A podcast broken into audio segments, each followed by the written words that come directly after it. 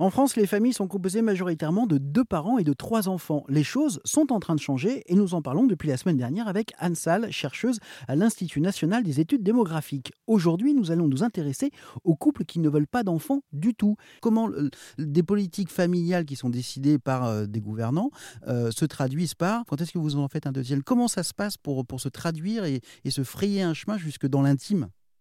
Alors, c'est un processus quand même très très long parce que dans les années 30, on a énormément de familles qui ont un enfant unique, énormément de couples qui n'ont pas d'enfant du tout. Donc, on est vraiment sur des processus très très longs, ce qui veut d'ailleurs dire que même si nous changeons de politique familiale à l'heure actuelle et qu'on évolue par exemple vers plus de soutien au premier et au deuxième enfant, ça ne va pas se répercuter immédiatement sur euh, ce fort ancrage de la famille nombreuse euh, en France, même si on voit déjà des évolutions apparaître de manière tout à fait nette. Hein.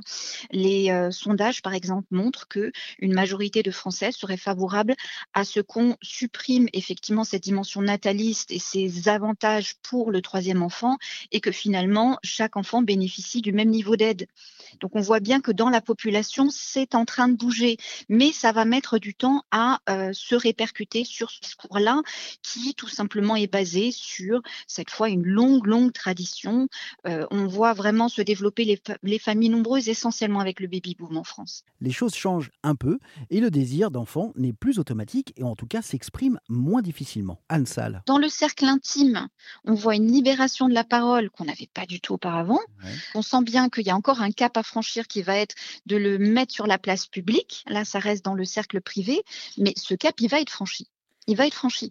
Et en France, l'infécondité est en train d'augmenter et je pense qu'on va rejoindre allègrement le niveau des autres. Ça va prendre plus de temps parce qu'on sent que ces pressions sociales, elles ont de l'effet. Hein. On voit bien qu'il y a des gens qui sont prêts quand même à avoir un enfant malgré eux, finalement, mais il va y avoir un stade où les gens vont l'assumer. Ah, ça, c'est évident et ça commence. J'ai été euh, absolument euh, stupéfaite de ce que j'ai obtenu dans mon enquête à ce sujet parce que je m'y attendais pas. Je m'attendais à les avoir côté allemand, je les ai eu côté français.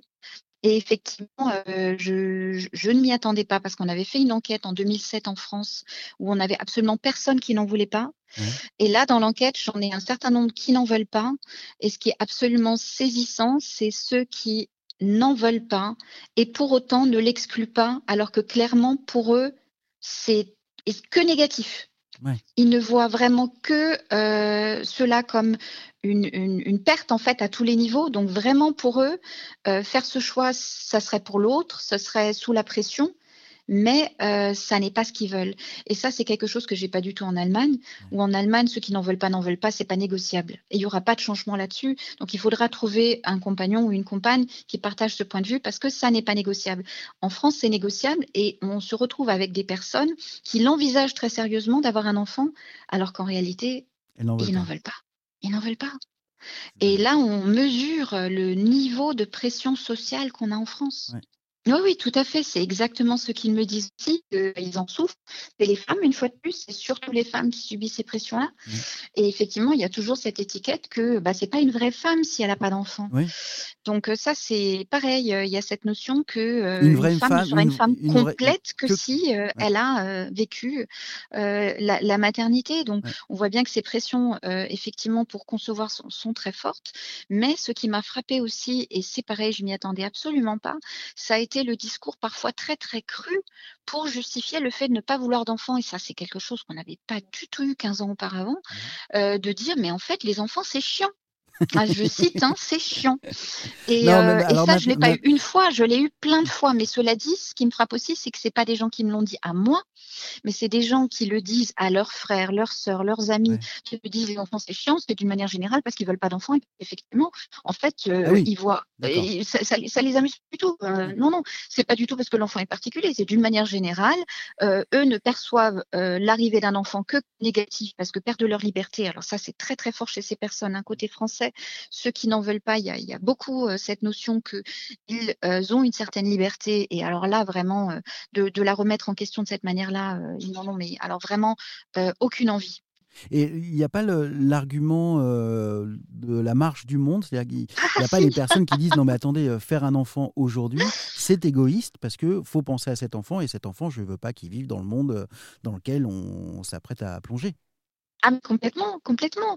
Euh, ça, c'est vraiment un discours qui est extrêmement présent en France. Bon, ça, je l'ai rédigé aussi, c'est déjà fait, où on a effectivement cette idée euh, qui tourne autour de deux axes, qui va être effectivement le changement climatique. Alors ça, c'est euh, réchauffement climatique, etc., désertification. Et le deuxième point, c'est surpopulation. C'est vraiment les deux axes qui font que l'avenir fait peur. Et dans ce contexte-là, c'est un argument massu pour dire je ne veux pas d'enfants. Mais ce qui fait relativiser énormément cet argument, c'est deux points.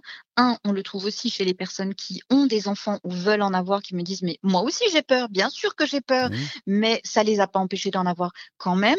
Mais effectivement, euh, ça reste présent. Il va y avoir une volonté d'ailleurs de changer de, de mode de vie, de, de soi-même, de faire des choix effectivement plus écolo, etc.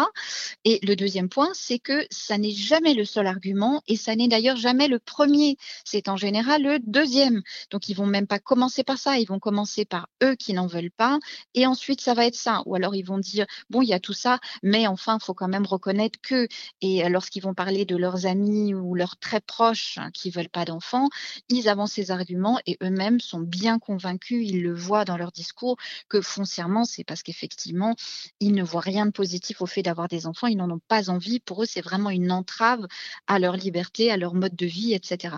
Donc je pense que c'est pour ça qu'il faut quand même relativiser cet argument et c'est d'ailleurs frappant parce qu'en Allemagne, et les Allemands quand même pour l'écologie, ils sont quand même euh, vraiment, euh, comment dire, des initiateurs. Hein, euh, ça a commencé bien avant la France.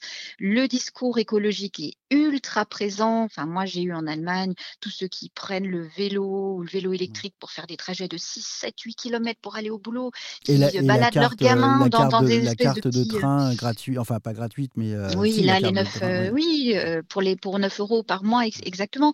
ceux qui renoncent à prendre l'avion et qui ont fait euh, Hambourg-Bâle en, en, TGV, ou l'équivalent, enfin en train en tout cas, pour ne pas émettre de, de CO2 ou moins, disons. Enfin, c'est un discours qui est permanent dans les entretiens allemands, mais jamais pour justifier de ne pas avoir d'enfants. Mmh. J'en ai parlé avec une de mes collègues de l'INED qui est suédoise et qui m'a confirmé, puisqu'elle elle, s'est penchée sur la question Suède, où ils sont également très écolos, que ça n'est jamais un argument pour ne pas avoir d'enfants.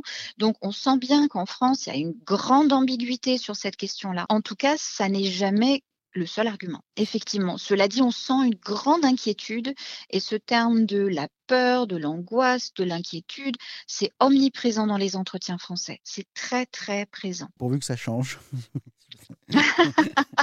Merci beaucoup Anne Salle de cet éclairage pour RZN Radio. Vous pouvez retrouver évidemment tous nos entretiens sur la démographie en France sur rzn.fr.